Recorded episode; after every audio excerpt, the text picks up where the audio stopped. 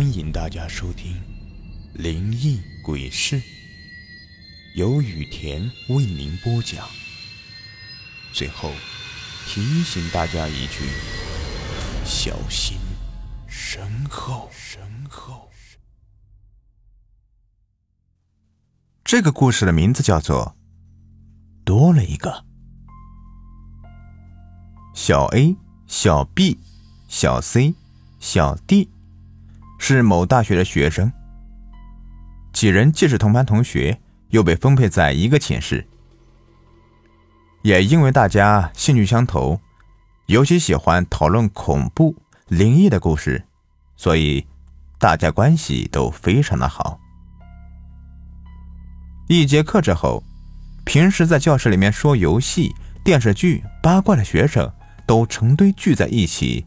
聊最近一件令人恐怖的事。不知道谁先传出谣言，学校里有个女生在玩通灵游戏之后，第二天便神秘失踪。先是同一寝室的学生报了警，于是警察立案调查了一周，可是并没有发现任何可疑的线索来断定是被其他人拐走的，只能以失踪来结案。现在依旧没有找到他。虽然这些话被传得沸沸扬扬，但是小 A 他相信这些都是无稽之谈。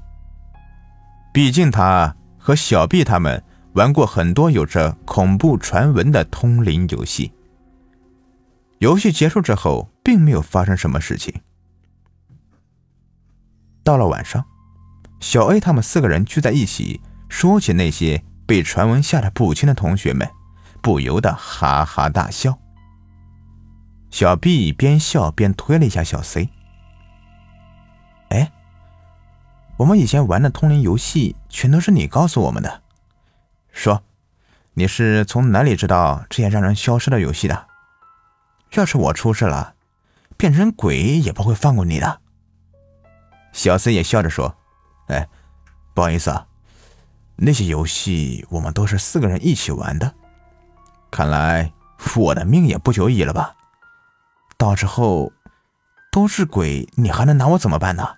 嘿，小 A 抱怨说：“哎，也不是每次都是我们四个人玩的呀。”小 B、小 C、小 D 急忙过来安抚：“好了，上次你先睡了，我们三个人就找了别人代替。”不好意思了，小 A 诡异的笑说：“哼，要我原谅你们也行，你们今天要陪我玩一个新的通灵游戏才可以。”小 B、小 C、小 D 相互看了看，点头答应了小 A。说起这个让人消失的游戏啊，我最近在网上看到了这个，倒是让我很感兴趣。小 A 掏出了手机，在他身旁的小弟一把抢过手机，念道：“通灵游戏，十二点整，正中一烛，三人围坐，闭目许愿，鬼怪降临。警告：此游戏只能三人游玩，不然……不然什么？”小 B 问。后面没有写了。小弟回答。我觉得这个通灵游戏有点意思，小 A 说道。我们四个人来看看，多一个人玩的话会发生什么可怕的事情吧。哼，看来我们中有一个人要消失了吧？一旁的小弟说道。好，那我们等到十二点再来玩吧。小 A 提议道，剩下三人同意的点了点头。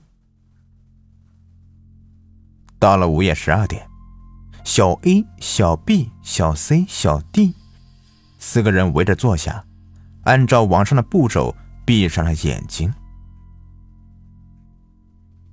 不知道过了多久，门外传来一阵敲门声，可是这个房间唯独少了小 A。门突然间打开了，阴森的月色下，一个披头散发。神色诡异的白衣女子走了进来，哈哈哈，是不是被我给吓坏了呀？突然，白衣女子一边笑一边说：“我就知道你们三个要被吓到。”扮鬼的小 A 抬起头，看到的不是笑骂他的室友，而是……你知道，昨天那个寝室的小 A 死了吗？法医判断，死因好像是心肌梗塞。一个男生小声的对旁边的人说道：“是啊，死相貌似极为恐怖啊，想想都可怕。寝室其他三个人还在睡觉，身旁却突然死了一个人。”另一个男生说：“从旁走过的小 B、小 C、小 D 同时说道。”幸好这一次又多出来一个，不然消失的还是我们。